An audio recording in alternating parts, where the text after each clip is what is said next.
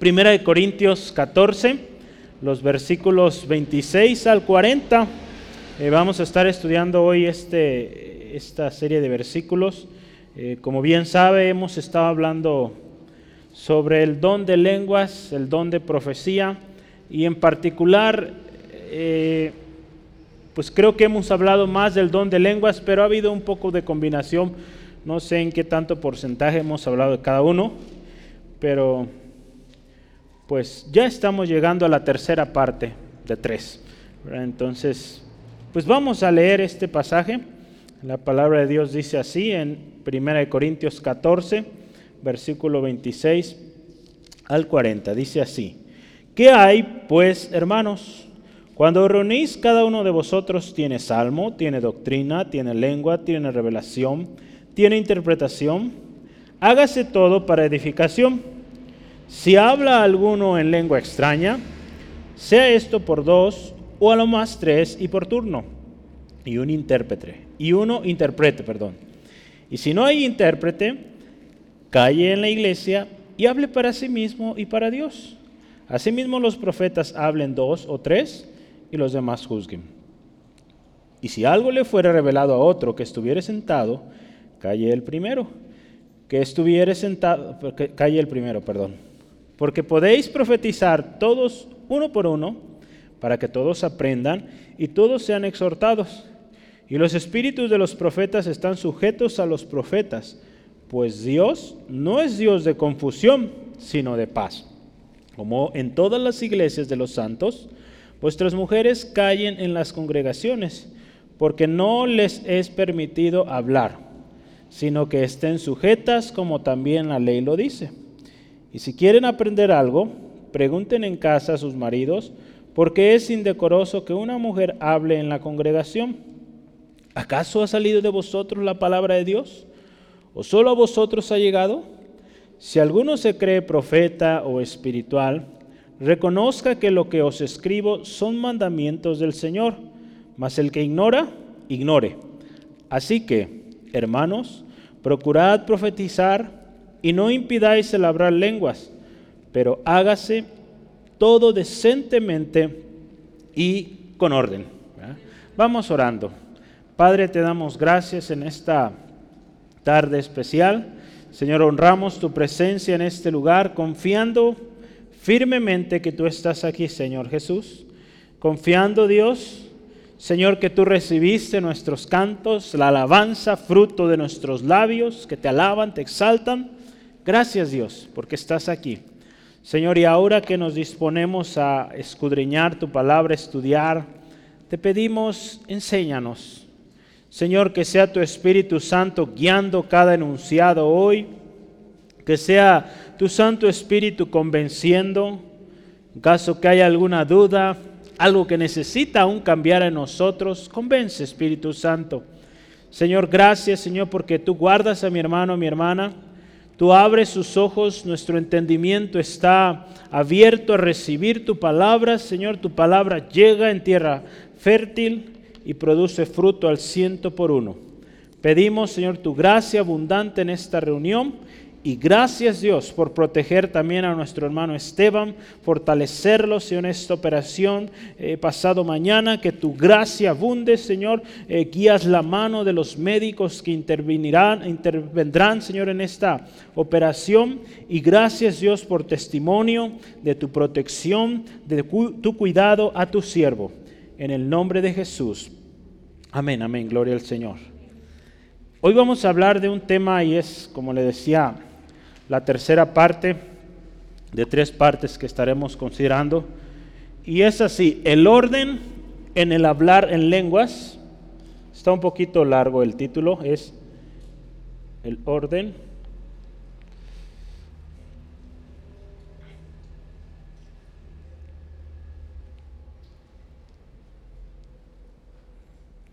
Es el orden en el hablar en lenguas y la profecía.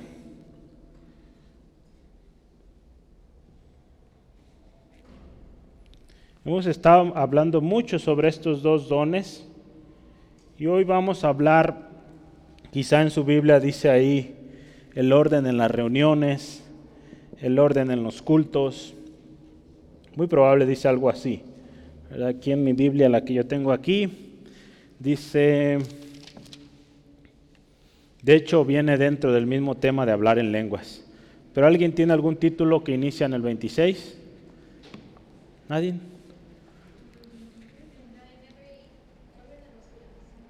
Orden en los cultos, ¿verdad? Gaby.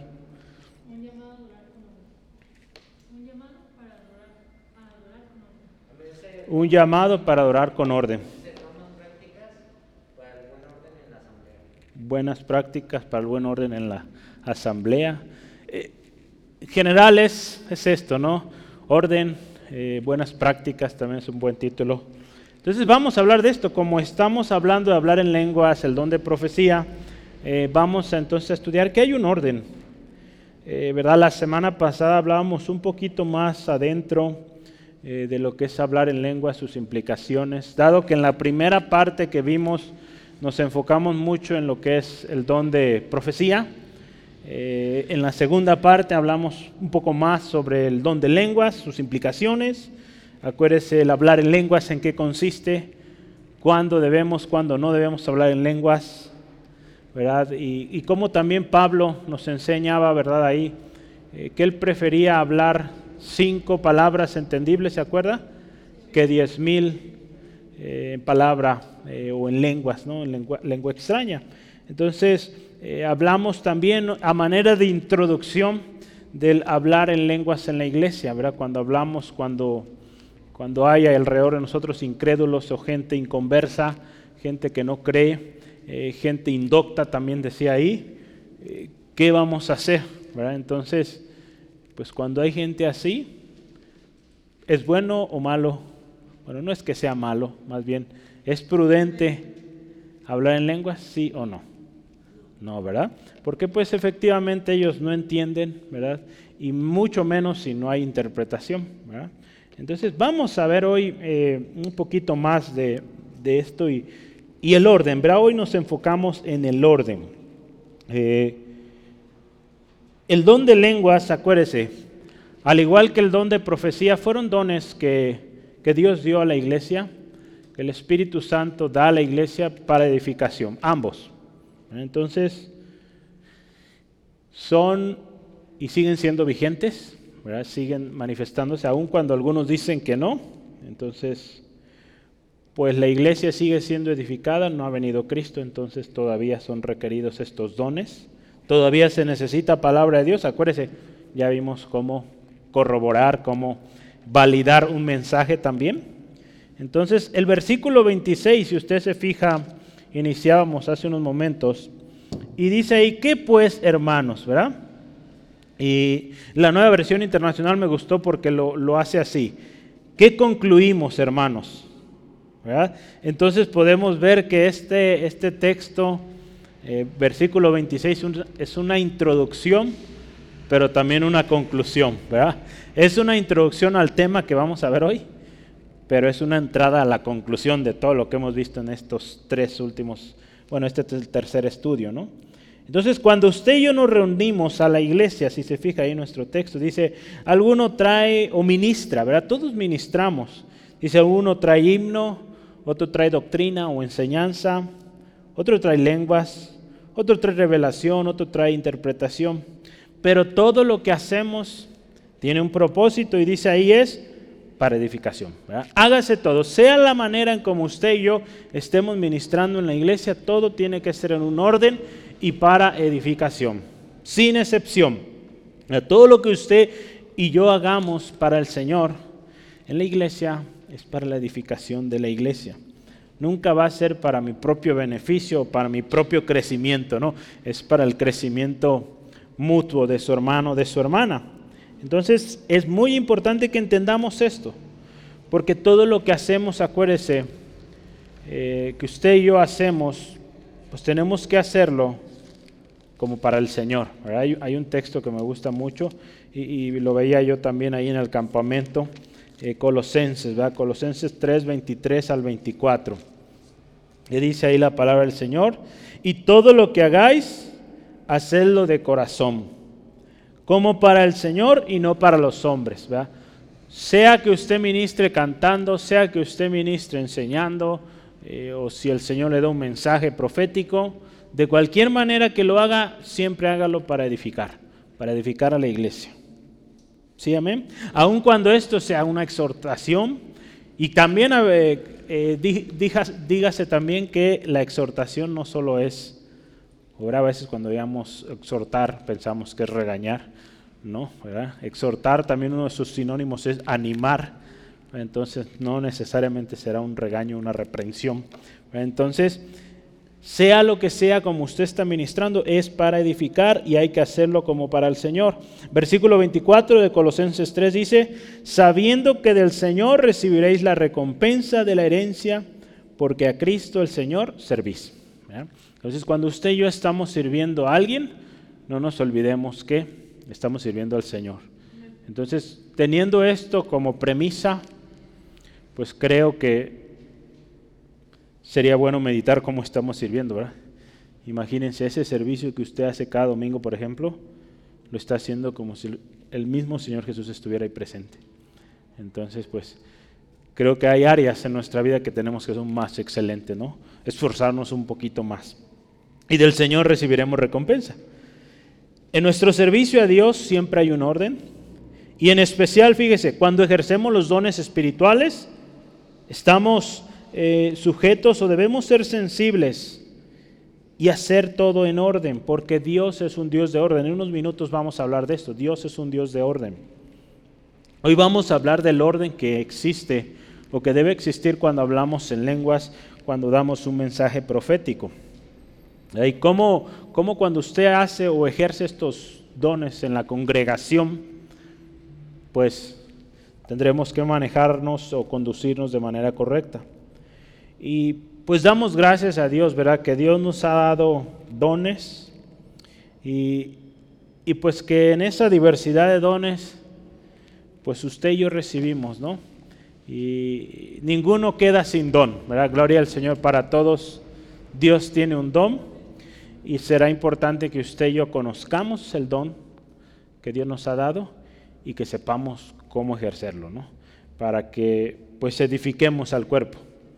Que yo creo que eso es lo más importante, ¿verdad? Porque de qué serviría que tengamos pues un don profético, un don de hablar en lenguas y aún interpretar lenguas, si no estamos ejerciéndolo de manera correcta. Mucha gente hoy en día tiene el don, pero no lo está ejerciendo de manera correcta. Se está creciendo a sí mismo, aprovechándose de los demás.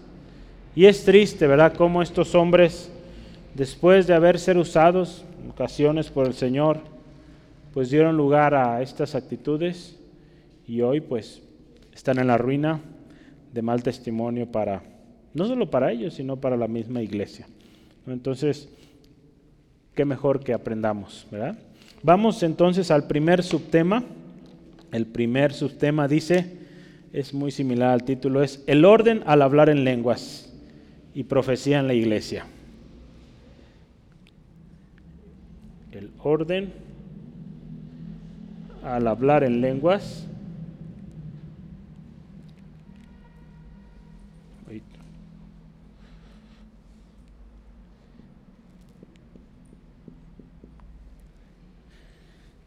y profecía en la iglesia.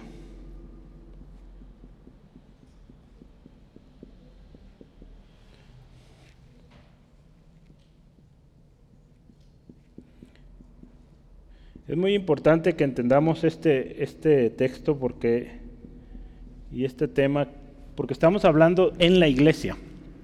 Porque si usted se fija cómo empieza el texto, cuando se reúnan.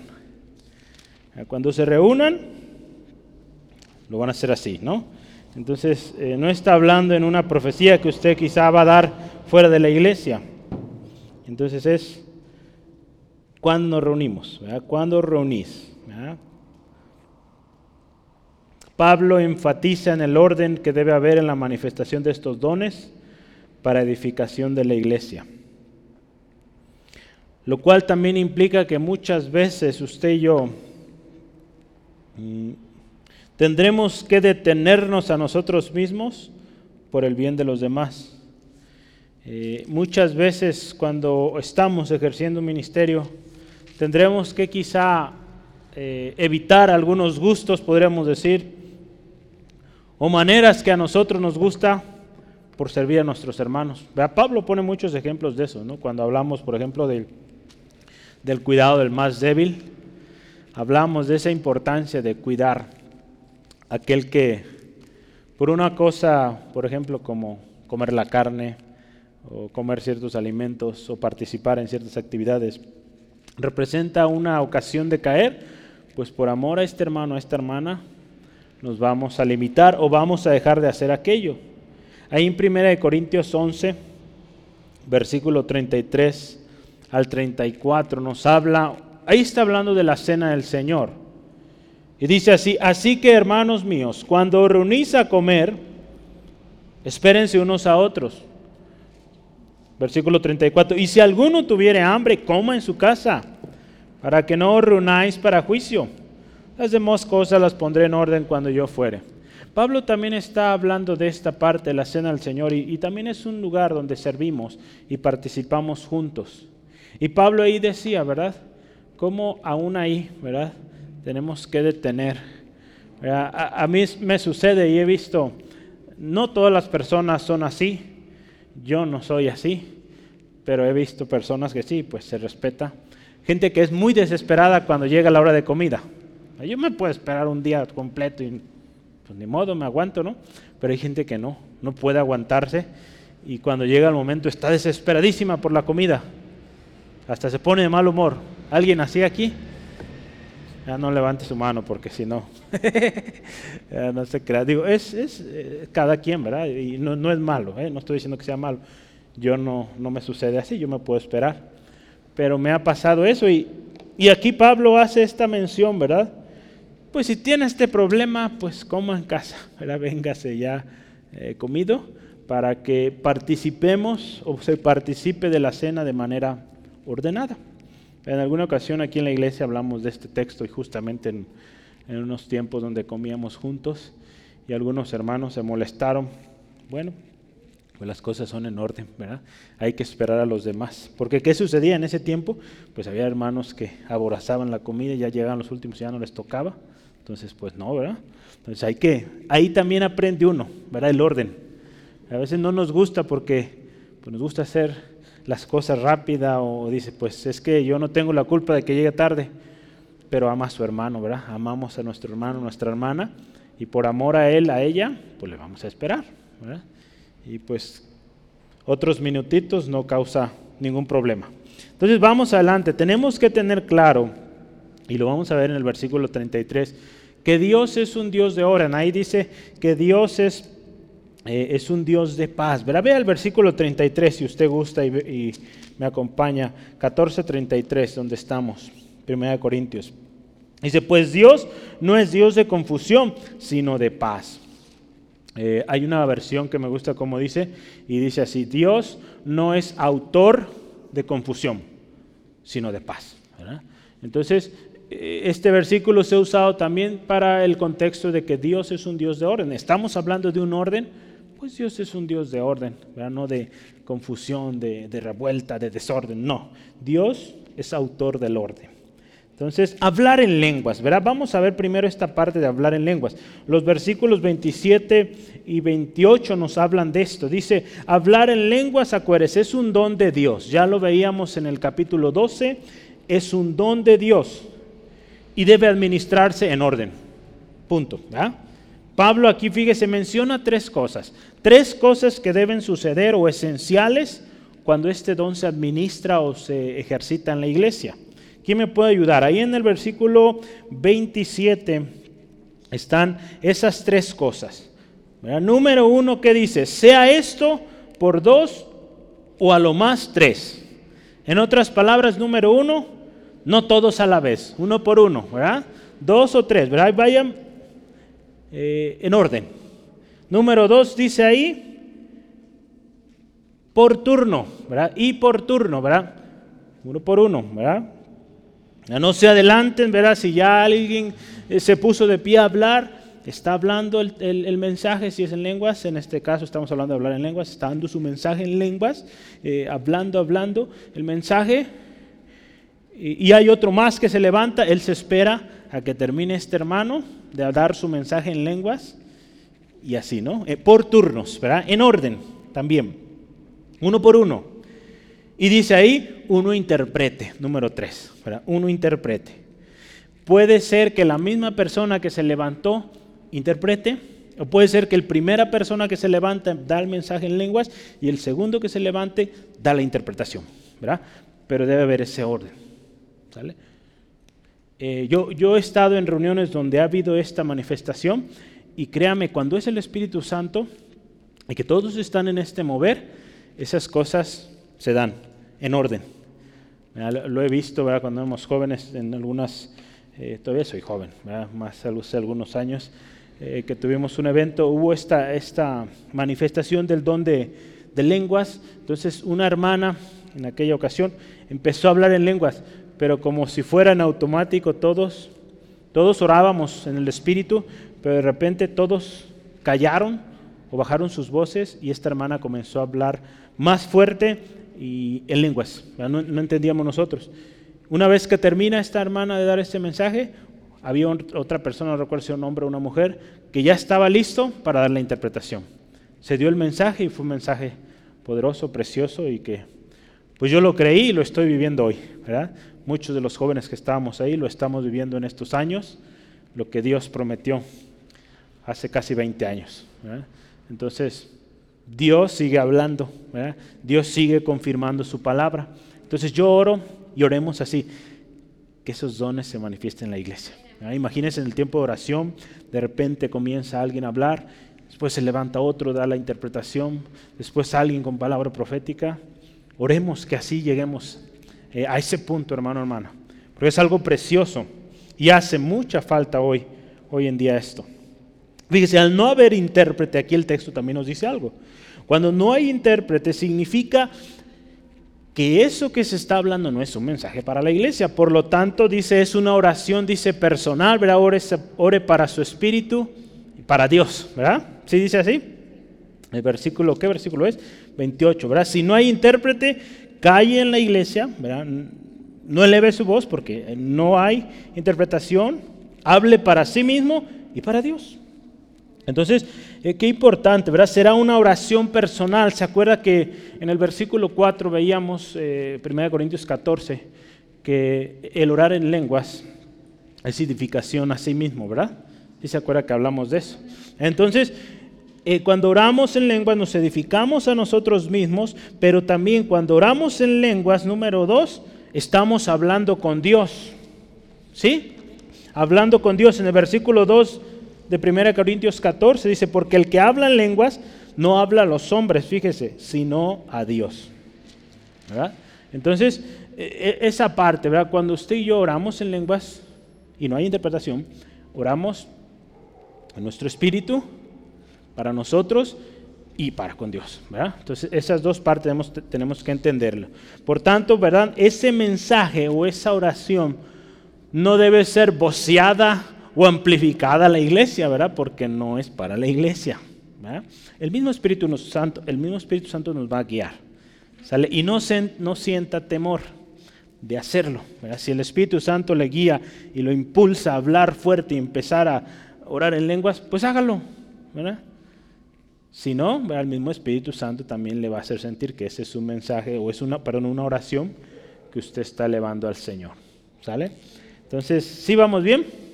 Entonces, ese es el orden para hablar en lenguas, ¿verdad? Dice ahí, sean, dice esto, dos o a lo más tres.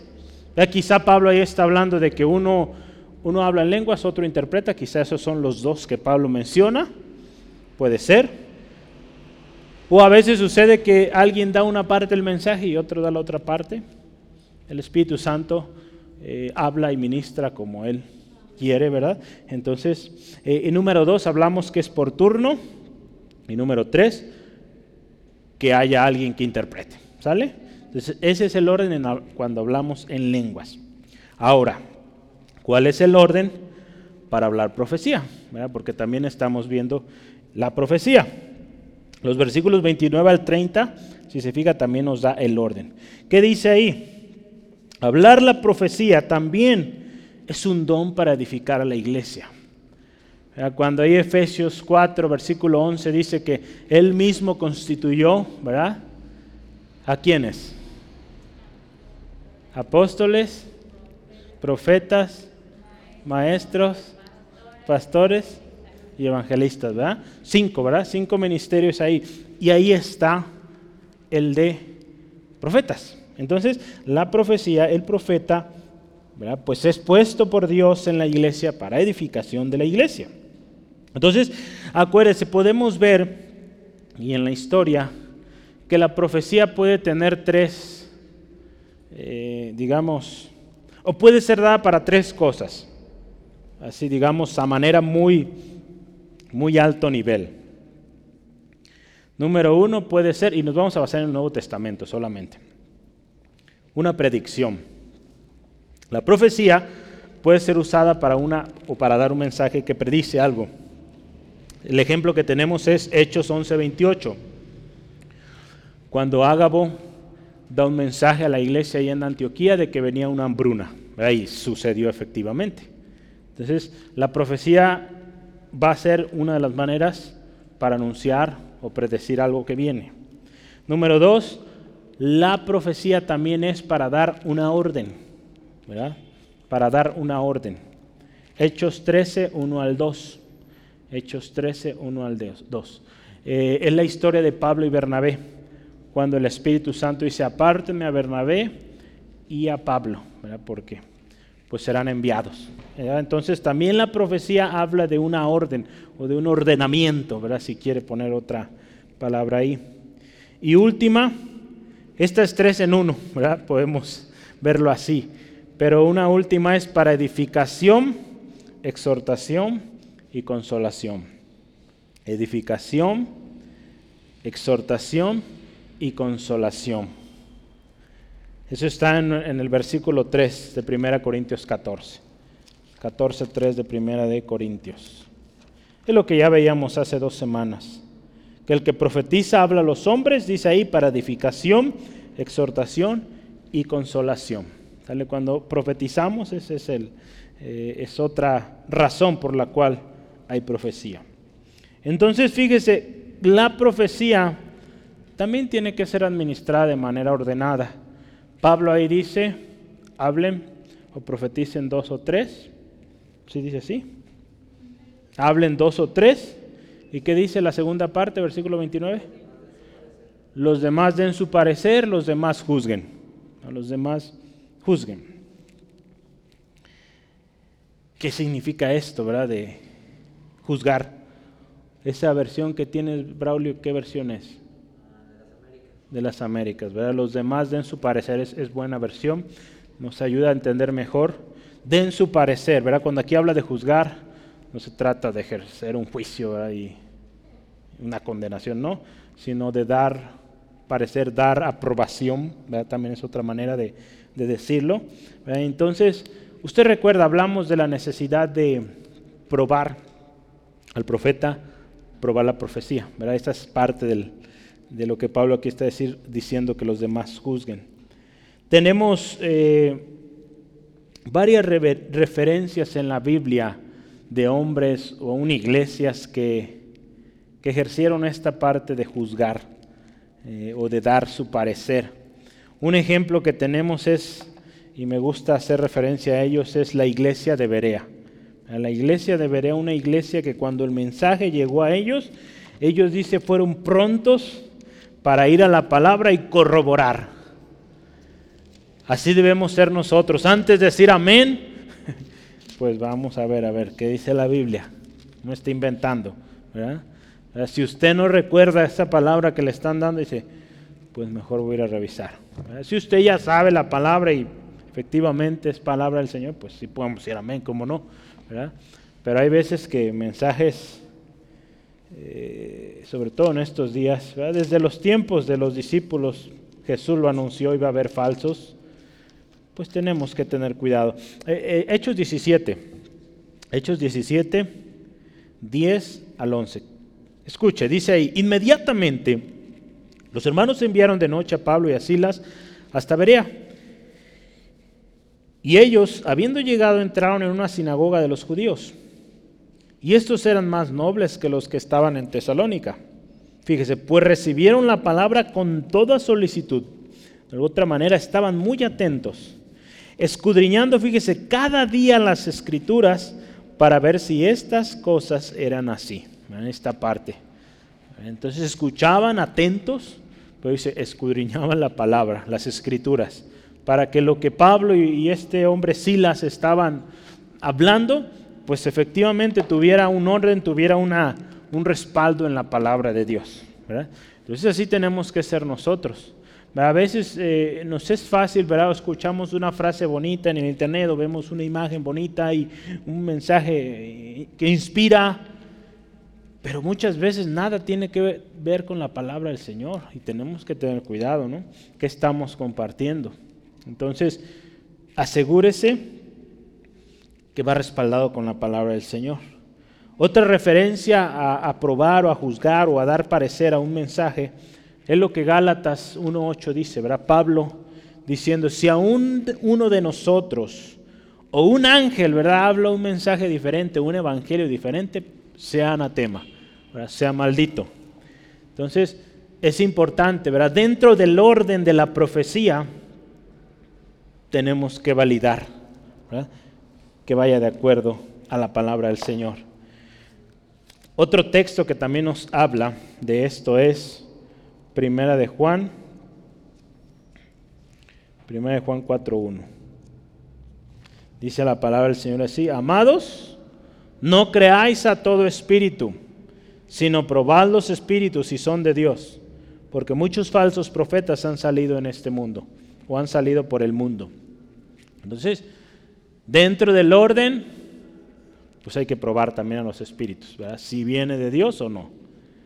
Porque mucho será su espíritu, su propio, eh, pues mover engañoso, mentiroso.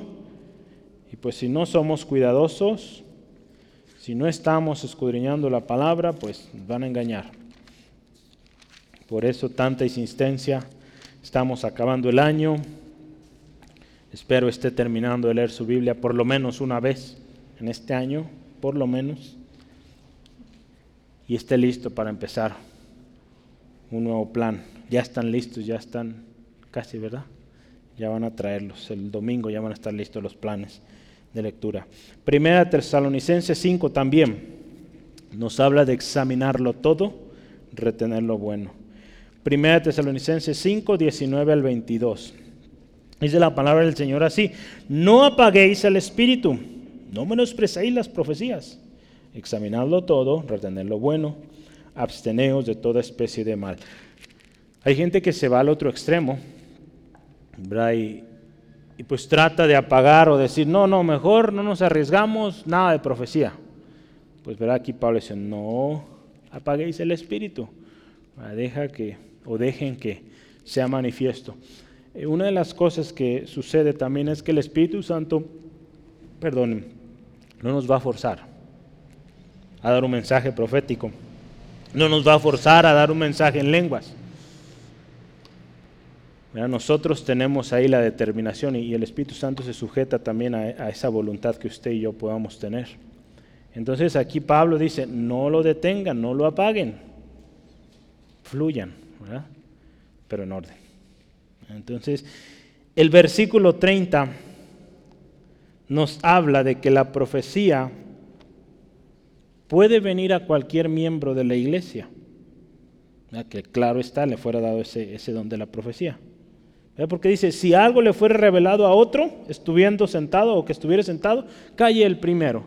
Aquí dice, puede a cualquiera que esté sentado venir el mensaje profético. Entonces se pone de pie, dependiendo cómo, cómo sea la dinámica aquí, y dinámica aquí, y si es guiado por el Espíritu, y tiene mensaje, pues debe tener la oportunidad, sea quien sea. Por eso también es muy importante que conozcamos a nuestros hermanos, porque también si llega alguien que ni siquiera es de la iglesia, ni siquiera lo conocemos y quiere dar profecía, pues tenemos que también tener cuidado. Y no le digo que, que, pueda esto suceder, sí ha sucedido. Nosotros hemos vivido situaciones así, donde una, donde una persona que nunca habíamos conocido vino y dio palabra profética. Dígame, si lo volví a ver el hermano, nunca más lo volvimos a ver. Nosotros estábamos pequeñitos, fue un hermano que estuvo unos días eh, hospedándose en casa cuando nosotros vivíamos allá, eh, no me acuerdo si en el Grullo, sí, en el Grullo, y este hermano vino, dio un mensaje profético, estuvo unos días, de dónde es, a dónde va, no sabíamos, pero Espíritu Santo trajo paz a nuestros corazones como familia, aún siendo niños, pero sentíamos la paz y el cariño de este hermano. Este hermano dio el mensaje, se fue, y no recuerdo si fue a los meses o a poquito tiempo esa palabra se cumplió. ¿Volvimos a saber de este hombre? Entonces, puede suceder que Dios también use a alguien, o puede ser, ¿verdad? Un mismo un ángel también, ya no sabemos cómo Dios eh, nos va a dar un mensaje, pero tenemos que ser llenos del Espíritu Santo, por eso la importancia de esto, ¿no? de que usted sea lleno del Espíritu Santo para que cuando venga alguien a dar un mensaje usted sepa también, conozca la palabra, pida al Espíritu Santo, si es Señor tuyo este mensaje, y pues Él mismo le va a confirmar, ¿verdad? Acuérdese, Dios, vamos a ver unos momentitos, es un Dios de paz. ¿Sale? Entonces, si no hay paz en nuestro corazón y de pilón va en contra de la palabra, pues ni siquiera poner atención, ¿verdad? Despreciar ese mensaje. Braulio, ¿tiene una duda? Sí.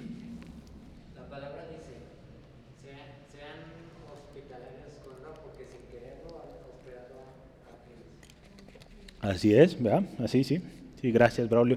Es un buen aporte ¿verdad? del ser hospitalarios, porque a veces sin pensarlo pudimos haber hospedado a ángeles. ¿Quién en la Biblia se acuerdan que hospedó a ángeles? Abraham, ¿verdad? Entonces, qué importante, ¿verdad? Solo Dios sabe, ¿verdad? Si en alguna ocasión usted y yo hemos hospedado algún ángel. Pero, qué importante, ¿verdad? Volvamos a nuestro tema. La profecía siempre tiene un propósito y es en orden. Veíamos aquí, todos pueden profetizar. Fíjese ahí, versículo 31 dice, porque podéis profetizar todos uno por uno. No está diciendo, pues solo los elegidos, solo los que tienen tantos años. No, digo, todos pueden profetizar. Dice, uno por uno.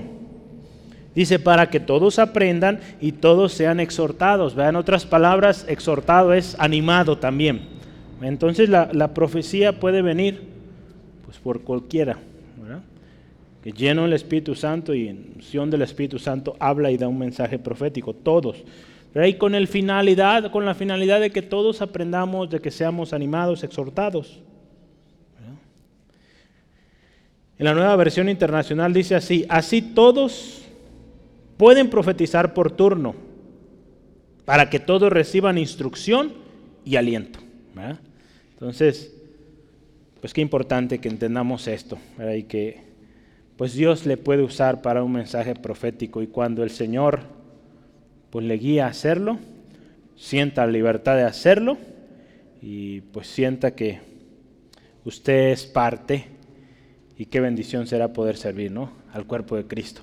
Número dos, el segundo subtema que vamos a ver es el orden de la sujeción.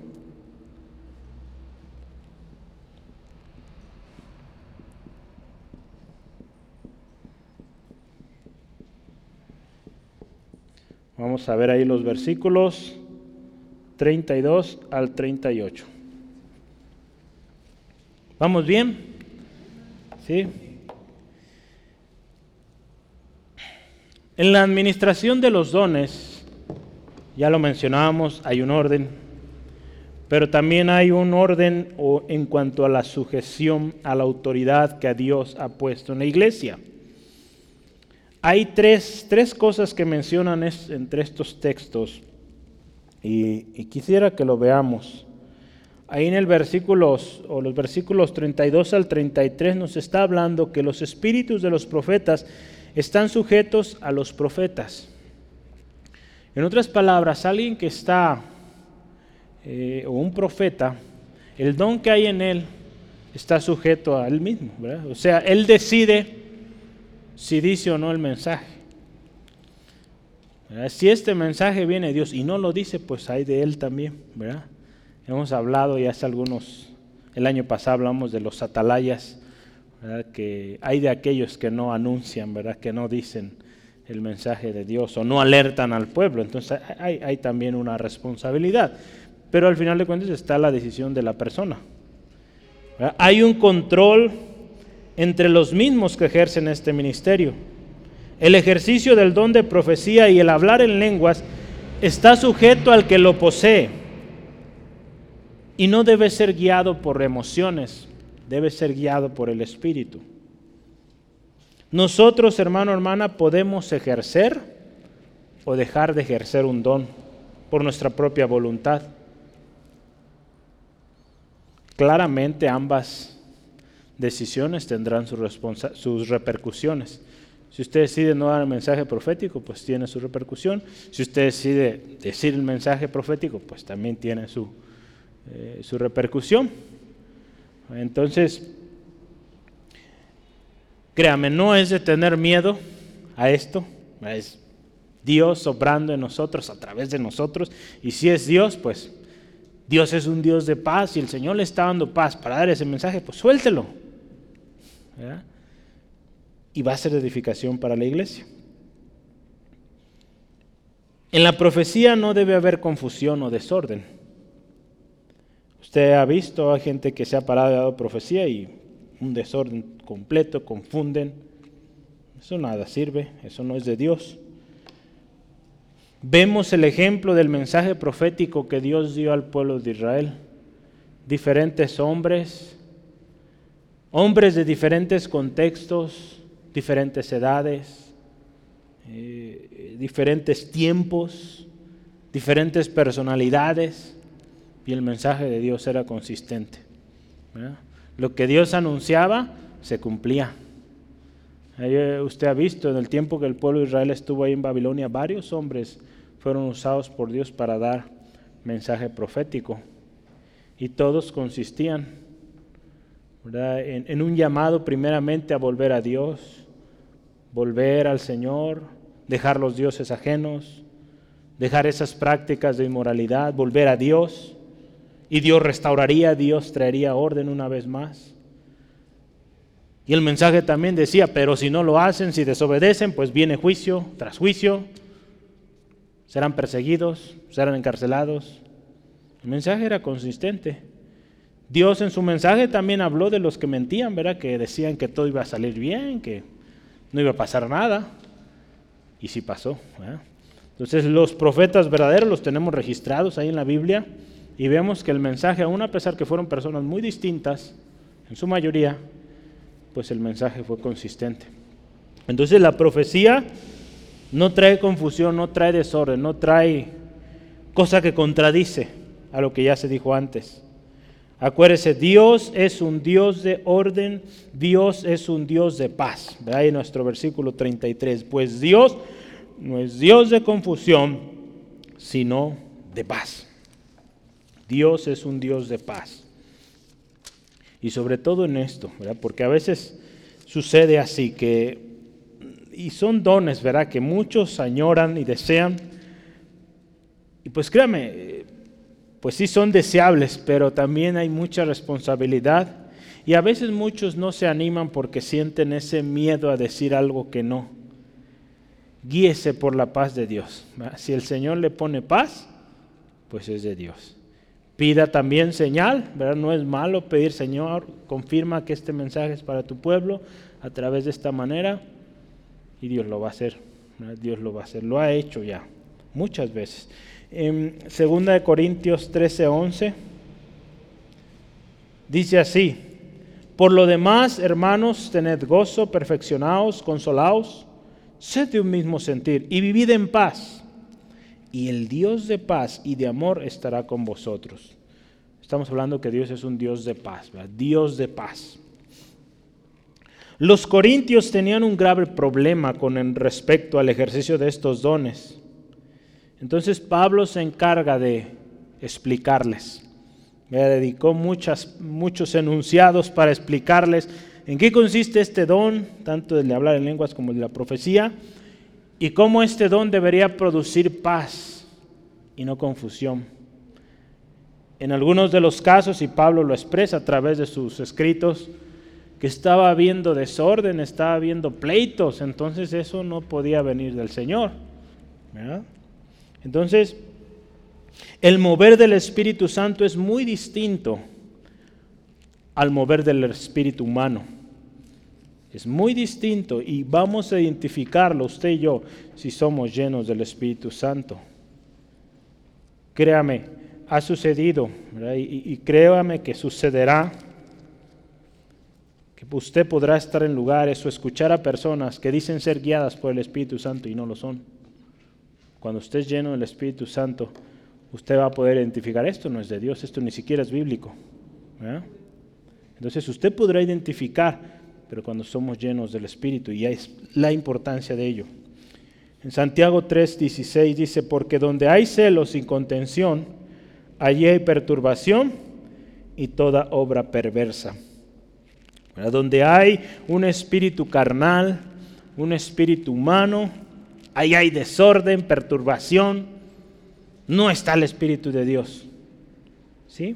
Entonces, entre los profetas o los profetas, hablando de la sujeción, ¿verdad? Pues están sujetos, ¿verdad? El don está sujeto a, la persona que lo posee. Y habla ahí también algo bien interesante y, son de los temas que me gustan porque son a veces difíciles de, de entender o que traen cierta controversia, el versículo 34 y 35. Ahí dice que vuestras mujeres callen en la congregación porque no les es permitido hablar, sino que estén sujetas como también la ley lo dice. Y si quieren aprender algo, pregunten en casa a sus maridos porque es indecoroso que una mujer hable en la congregación. Este texto ha sido razón de mucha controversia eh, indicando pues que la mujer no puede hablar y, que no puede profetizar y, todo esto, ¿no?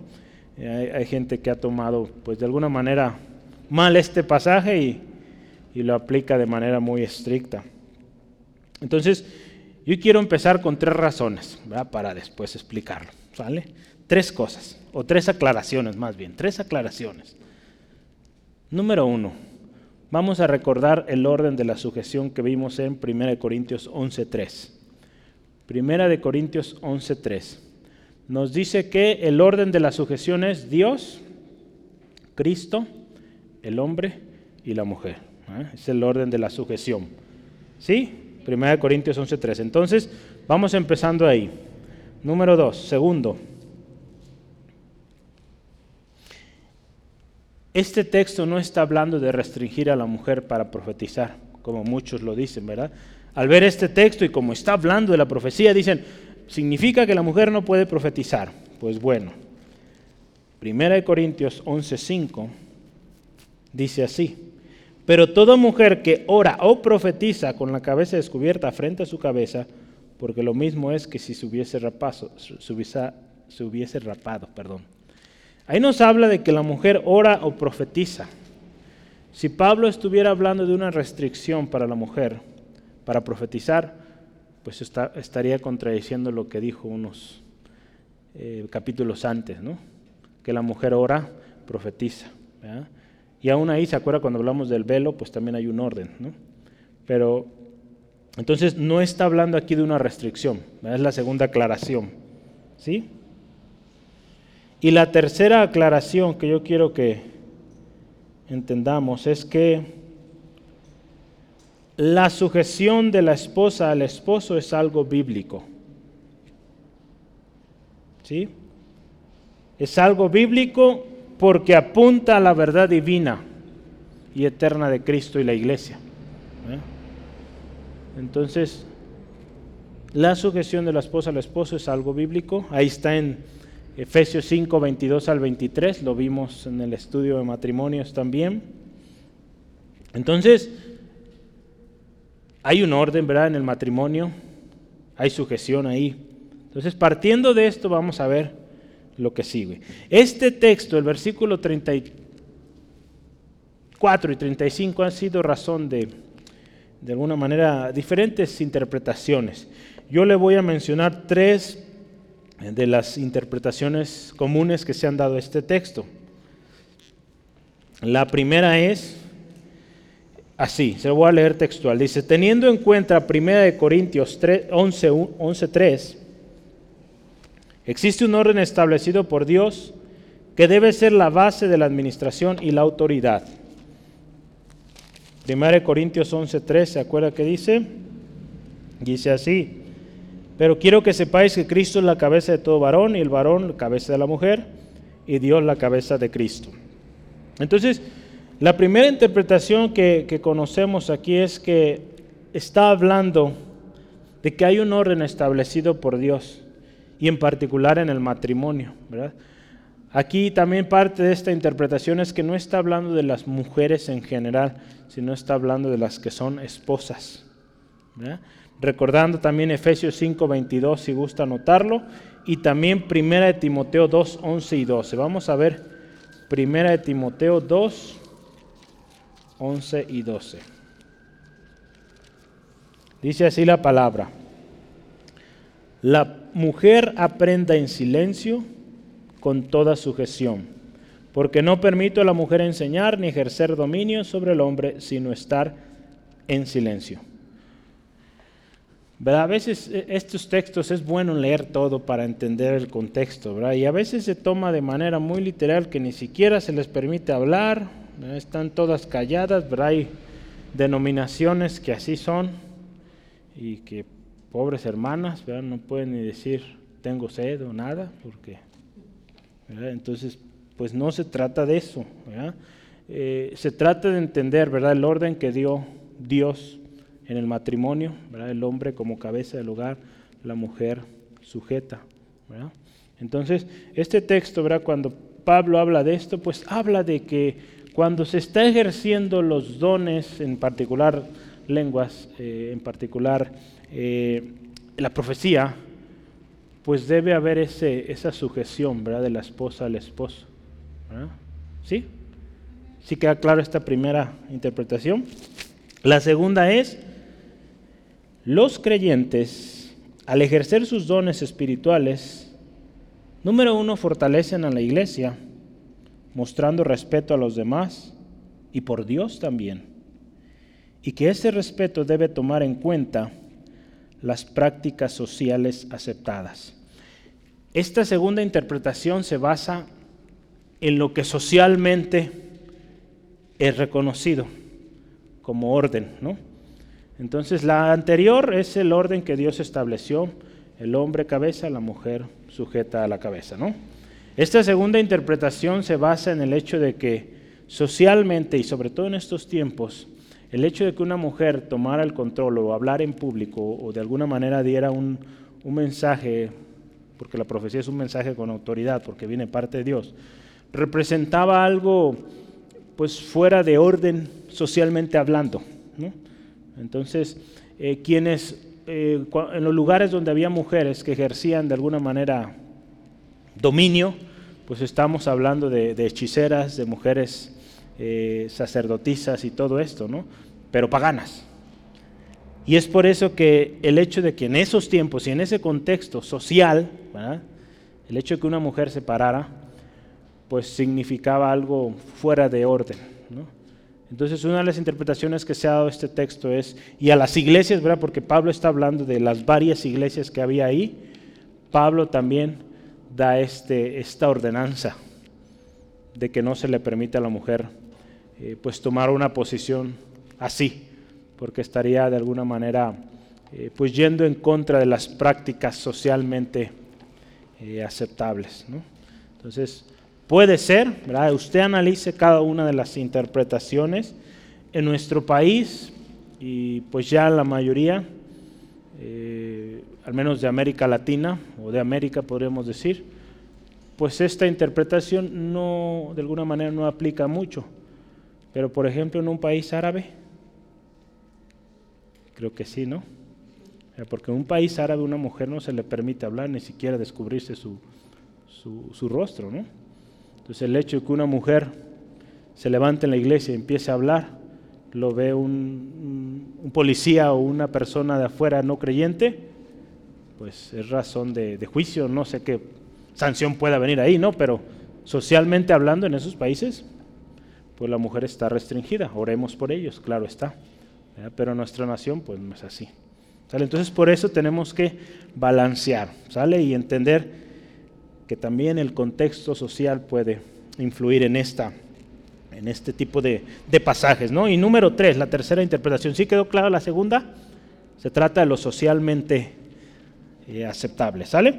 Y la número tres dice, se habla eh, sobre todo de las interrupciones causadas por las mujeres que se dedicaban a los alborotes y discusiones acerca del don de lenguas y las profecías. En otras palabras, Pablo, algunos dicen que Pablo estaba hablando de esas hermanitas que estaban causando chisme, causando revuelta en la iglesia. Entonces, ¿saben qué? Mejor ninguna mujer participa. Algunos han interpretado este texto así, ¿no? Que quizá dada esa discusión que había, porque acuérdense que la iglesia de Corintio tenía ese problema, eh, algunos dicen que el problema era en las mujeres. Entonces, mm, no hay mucha evidencia de esto, pero bueno es otra interpretación. ¿Sale? Es bueno entender las diferentes posturas. ¿Sale? ¿Sí queda clara esa? ¿Sí? Eh, muy bien. Y hay una cuarta, un bono extra, que viene en la versión estándar, o la Biblia estándar en inglés. Eh, esta interpretación me llamó la atención y es interesante, porque se acuerda, eh, poco antes, en este texto está hablando que si uno profetiza, si dos o tres profetizan, los demás juzgan, ¿verdad? Esta interpretación dice que está hablando de que las mujeres no se les permitiría juzgar o dar de alguna manera determinación en cuanto a una profecía. ¿Sale? Entonces, eh, algunos dicen que este texto se trata de eso, de que las mujeres sí, sí podrían dar profecía, pero no podían o no podrían emitir su opinión en cuanto a si esta profecía es buena o, no. Esa es otra interpretación. ¿Sale? Entonces, Analíceles, analícelas, perdón, considérelas y pida al Espíritu Santo le diga o le enseñe cuál es la mejor, ¿no? Entonces, ¿cómo ve? ¿Vamos bien? ¿Sí? ¿Ya se durmió? ¿Sigue despierto? ¿Despierta? Muy bien. Y último, ¿verdad? Ya hablamos la sujeción de los profetas, la sujeción en las mujeres y la última, sujeción entre iglesias y el liderazgo. El versículo 37 nos dice, si alguno se cree profeta, perdón, el versículo 36 primero, ¿acaso ha salido de vosotros la palabra de Dios o solo a vosotros ha llegado? ¿Usted sabe cómo se llaman este tipo de preguntas? Retóricas. Y agrégale o agréguele sarcásticas. Entonces, retóricas, ¿verdad? porque ya hay respuesta, pero también hay cierto sarcasmo ahí. ¿verdad? ¿Acaso esta pregunta se puede dividir en dos partes? La primera dice, ¿acaso ha salido de vosotros la palabra de Dios? ¿Qué dice usted? Pues no. La palabra de Dios, el Evangelio vino de dónde? De los judíos, ¿verdad? No de los corintios. Juan 14, 22, palabras mismas del Señor Jesús, la salvación vino de los judíos. ¿Y qué dice ahí la segunda parte de esta pregunta? ¿O solo a vosotros ha llegado? ¿O solo la palabra fue para los corintios? Pues tampoco, ¿no? La palabra de Dios también viene y es revelada a las demás iglesias, no solo a ustedes. La revelación de la palabra de Dios y la manifestación de los dones nunca debe ser motivo de orgullo. Si el Señor en su gracia permite que una iglesia comprenda cierta parte de la Biblia o de la palabra y le revelada, a veces temas tan difíciles, tan controversiales, pues dé gloria a Dios porque Dios tiene un propósito al haberle revelado aquella palabra. Porque es muy probable que en su contexto donde usted vive esa revelación es necesaria, que quizá en otra parte del mundo no, en ese momento. Y no nos deberemos sentir mejores o mayores por el hecho que el Señor nos ha dado esa gracia. Entonces, hay sujeción y debe haber sujeción unos para con los otros.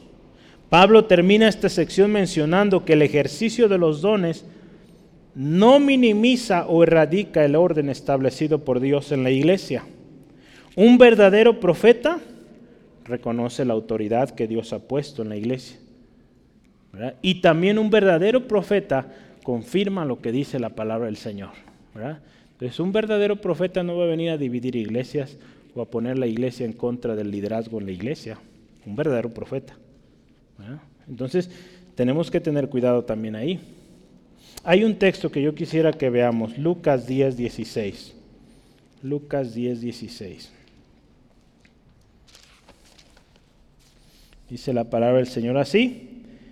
El que a vosotros oye, a mí me oye. Y al que, y al que vosotros desecha, y el que a vosotros desecha, a mí me desecha. Y el que me desecha a mí, desecha al que me envió. Es un profeta o alguien que, dice ser de Dios y de los desecha o desecha a usted que también sirve al Señor, pues está desechando a aquel al quien usted sirve, es a Cristo. Y si desecha a Cristo, pues está desechando a Dios. Entonces, pues creo que será sencillo para identificar a alguien que, eh, que no trae un mensaje de Dios, ¿verdad? Cuando hay ese desprecio hacia los demás. Segunda de Corintios 17 también. Eso es para apoyar lo que estamos viendo aquí. Segunda de Corintios 17 dice, miráis las cosas según la apariencia.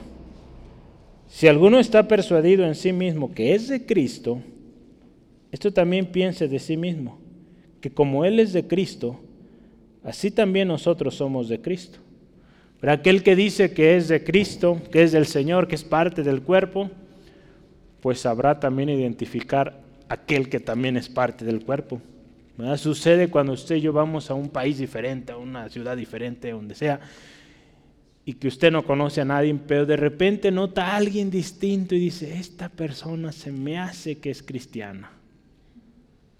Y resulta que sí, es cristiana. Entonces, qué bonito ¿verdad? cuando encontramos esas personas porque identificamos la sangre la sangre de Cristo, eh, eh, tanto en Él como en nosotros. Identificamos ese Espíritu de Dios en Él, en ella, y podemos, eh, pues, saber que esta persona también es del cuerpo, así como nosotros. Entonces, en la iglesia, en el liderazgo debe haber también sujeción, y esto es orden, ¿verdad? La sujeción es orden, al final de cuentas. Hoy estamos hablando del orden en hablar en lenguas y en la profecía. Entonces, cuando alguien habla en lenguas, se somete, ¿verdad? Se somete a la, autoridad de la palabra, a la autoridad de Dios, por lo tanto, se somete también a la autoridad de la iglesia, porque la iglesia también Dios la ha puesto y hay orden ahí también. Entonces, se somete también a ese orden. Ya no viene a causar revueltas, ya no llega en medio de un culto y, y causa tumbadero de sillas y hace un relajo. No, hay un orden, hay un orden. Entonces, tenemos que entenderlo. Y vamos a terminar el último subtema. Último subtema, ya casi terminamos. Estamos Vamos a ir un poco más rápido. Número 3. Un último llamado.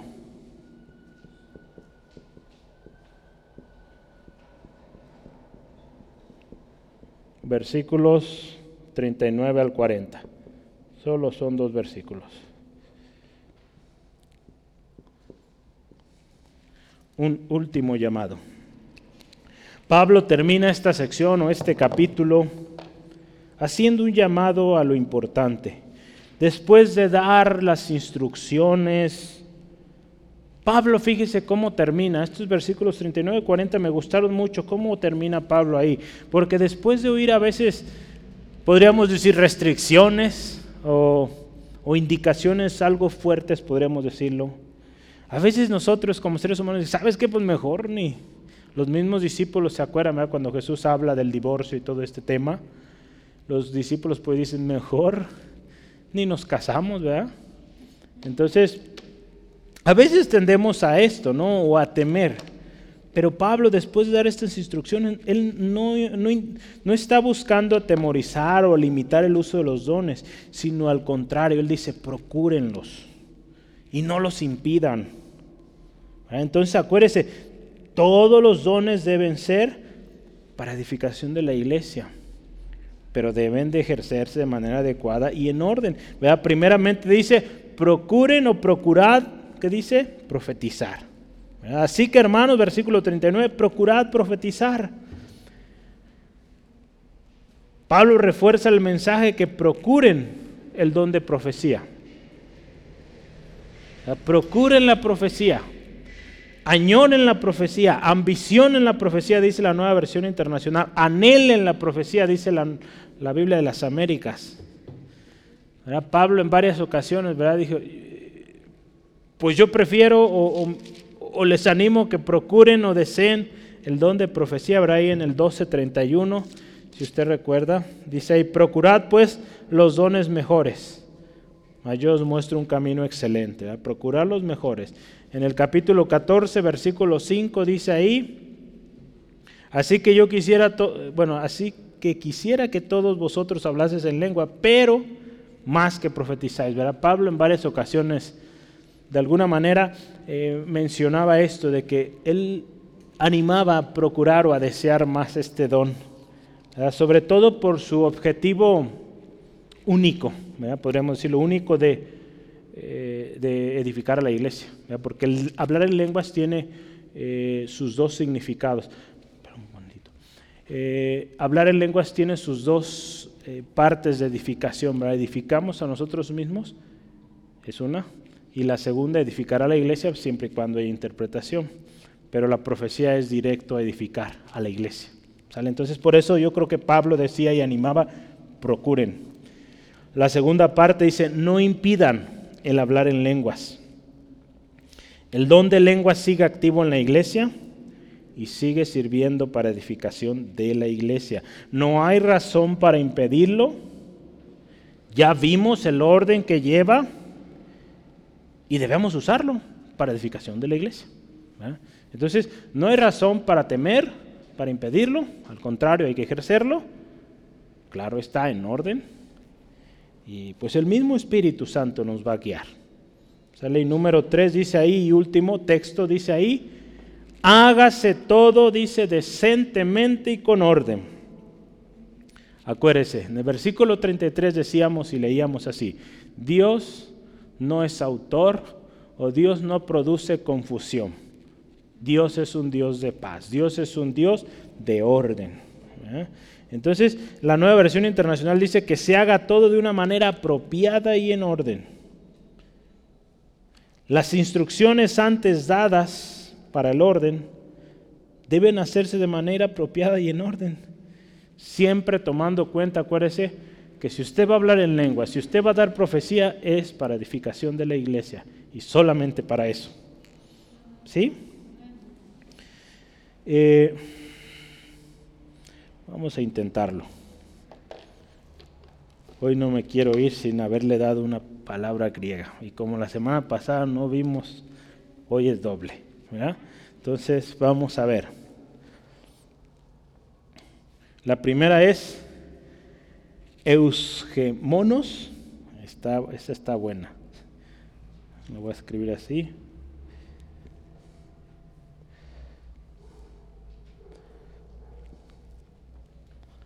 Un segundo, eh, espérenme poquito porque soy medio lento.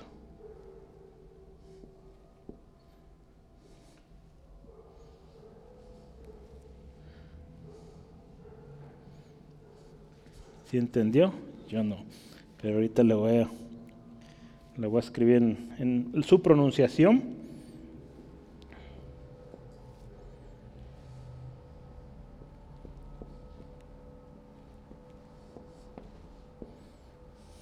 Esa es su pronunciación, ¿sale? Si le quiere decir eusgemonos. No, el, acento es en la O.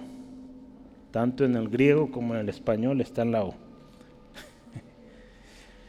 Esa palabra significa decorosamente. Hágase todo eusgemonos.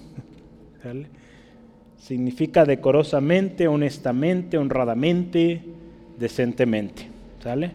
Entonces esa es la primera palabra griega que hoy vamos a llevarnos. A veces les escribo directamente la pronunciación, hoy escribí también en griego, me animé a hacerlo.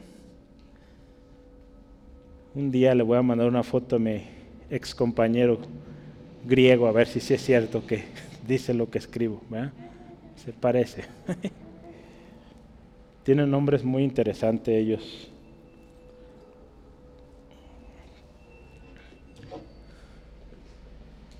¿Ya lo puedo borrar? ¿Sí? Hay otro más que le va a sonar conocido y es la primera letra es Tau.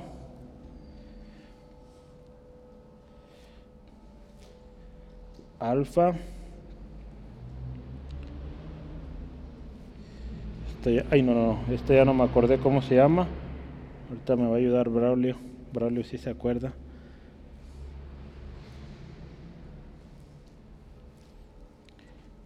¿Qué dice ahí?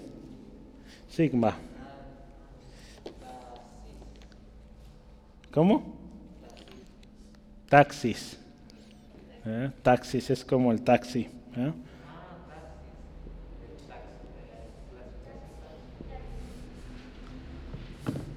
Taxis significa algo regular, un regular arreglo, o algo sujeto, o también orden.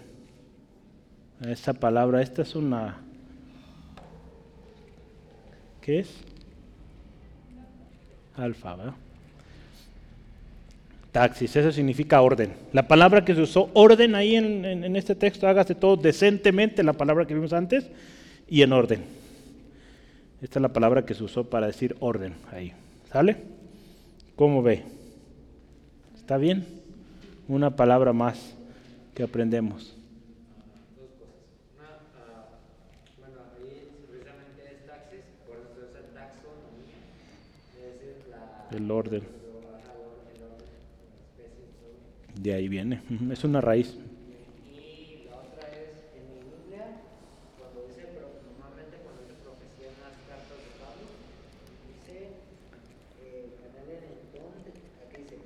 hablarte en nombre o de parte de Dios. Así es.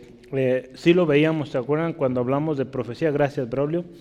Eh, hablar profecía es hablar de parte de Dios o en nombre de Dios. Un profeta es lo que hace. ¿sí? Voy a leer un último pasaje de, este libro que hemos citado varias veces de Charles Hodge. Dice, la exhortación, por tanto, es que conduzcan su adoración para que sea hermosa. Verá este texto que vemos, el último texto. En otras palabras, para causar una impresión agradable a todos los que tienen una mente recta y en orden, no tumultuosamente como una turba, sino como un ejército bien ordenado, donde cada uno guarda su lugar y actúa en el momento adecuado y de la manera adecuada. El apóstol no solo condena a cualquier iglesia que actúe independiente de, de otras iglesias, sino también a cualquier miembro de una iglesia en particular que actúe por sus propios impulsos sin tener en cuenta a los demás.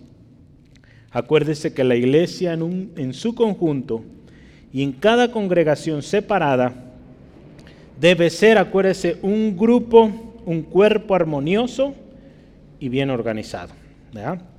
Entonces, si bien hay muchas iglesias a lo largo ancho del mundo, somos un cuerpo en Cristo. Un cuerpo global, podríamos decirlo, pero somos un cuerpo y no actuamos independiente diciendo que, ah, es que nosotros tenemos la revelación única y verdadera.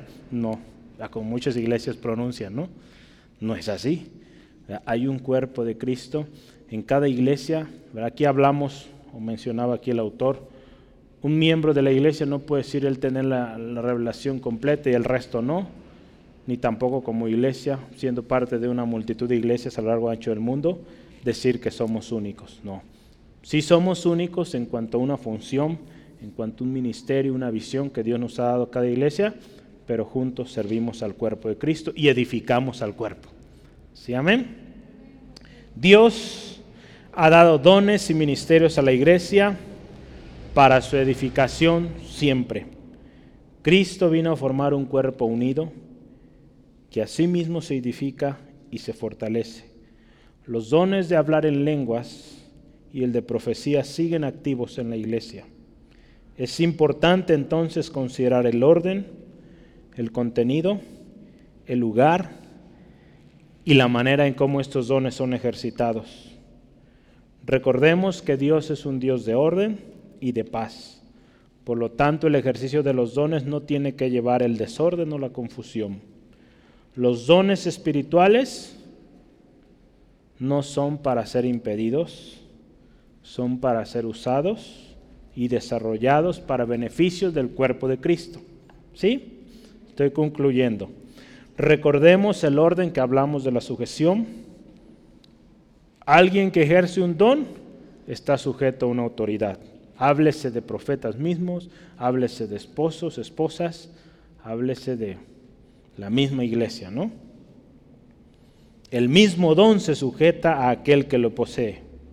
La sujeción de Cristo a su Padre nos enseña también cómo en la iglesia debemos sujetarnos unos a otros. Esta es la manera correcta porque de otra manera actuaremos bajo nuestros propios impulsos sin orden. Debemos, dice Pablo, anhelar los dones espirituales. En cuanto a la profecía, oremos que sea manifestado en la iglesia.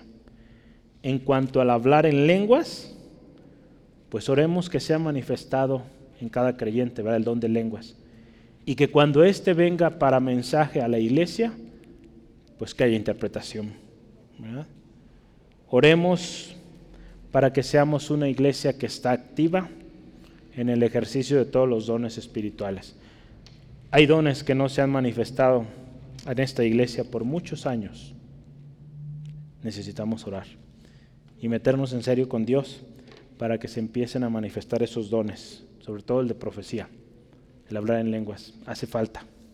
Hace muchos años Hubo una temporada donde había mucha palabra profética y Dios usó hombres, mujeres. Mi papá me platicaban los, eh, entre los años 80 y 70 cómo hubo mucho mover palabra profética. En los últimos años ha habido mucha escasez de palabra profética. Entonces, la palabra profética muchas veces no nos va a agradar aquí. Eh, muchos a veces dicen palabra profética que agrada aquí la mayoría de esas palabras no son de Dios y no son proféticas. Buscan solamente fama. Entonces hace falta palabra profética. Pues oremos. Que Iglesia Centro Fe Angulo fluyan los dones. ¿Sí, amén? Padre, gracias en esta tarde por tu palabra preciosa, palabra viva. Gracias Dios porque tú has dado dones, ministerios a la iglesia los has repartido como tú has querido, en el orden, en la manera que tú has predispuesto. Y qué glorioso es saber que lo hiciste con un propósito, de que tu misma iglesia sea edificada, Señor. Señor, enséñanos a ser obedientes, a ser diligentes, ser prudentes, Dios, en el ejercicio de nuestros dones, de esos dones que nos has dado, Señor. Ser responsables, Dios Pedimos, Señor, danos sabiduría para ejercerlos de tal manera que edifiquemos al cuerpo. Danos gracias, Señor. Y Señor, danos un corazón que te ama a ti primeramente. Y de ese amor a ti hay fruto de amor también para nuestros hermanos y nuestras hermanas. Donde todo lo que hacemos, sea canto, sea palabra, sea doctrina, sea interpretación, sea cualquier manifestación de los dones, siempre lo hagamos con amor, con un anhelo profundo de servirte, Señor, y edificar el cuerpo de Cristo, Señor. Ayúdanos, Dios, a cada uno buscar la excelencia en este don ministerio que nos has dado, Señor. Que busquemos, Señor, guardar también nuestro corazón de todo orgullo, de toda vanagloria, Señor. Señor, que seamos diligentes, que seamos sumisos y obedientes ante cualquier muestra de desorden, Señor, o mal ejercicio de los dones, que seamos prontos a corregir, prontos a detectar también a los falsos, Señor. Hoy en día hay muchos falsos, tu palabra misma nos advierte de ello. Señor, ayúdanos a estar preparados, Señor, y ser llenos de tu Espíritu, Señor, y que seamos una iglesia que se mueve en ese fluir de tu Espíritu Santo. Los dones se manifiestan y tu iglesia es edificada, Señor, en cada reunión, Señor. Vemos la manifestación de los dones, Señor, de palabra profética, palabra de ciencia, palabra de sabiduría, interpretación, Señor, sanidades, Señor. Obra Dios en estos dones, Señor pedimos tu gracia sobre nosotros. Trae corazones, Dios, que anhelan, que anhelan tu presencia, que anhelan ser llenos de ti, Señor.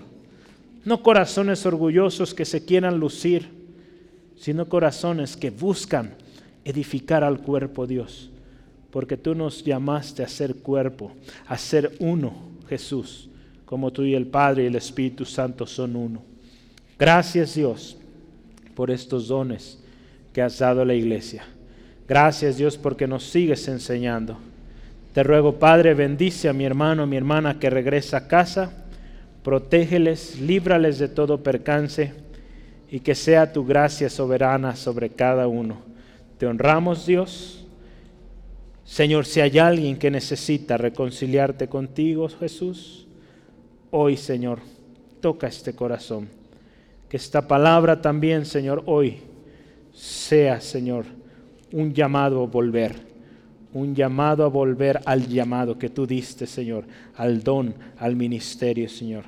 Que quizá por descuido o por pecado aún, Señor, se ha descuidado. Señor, haz volver este corazón a ti. En el nombre de Jesús. Amén, amén. Gloria a Dios.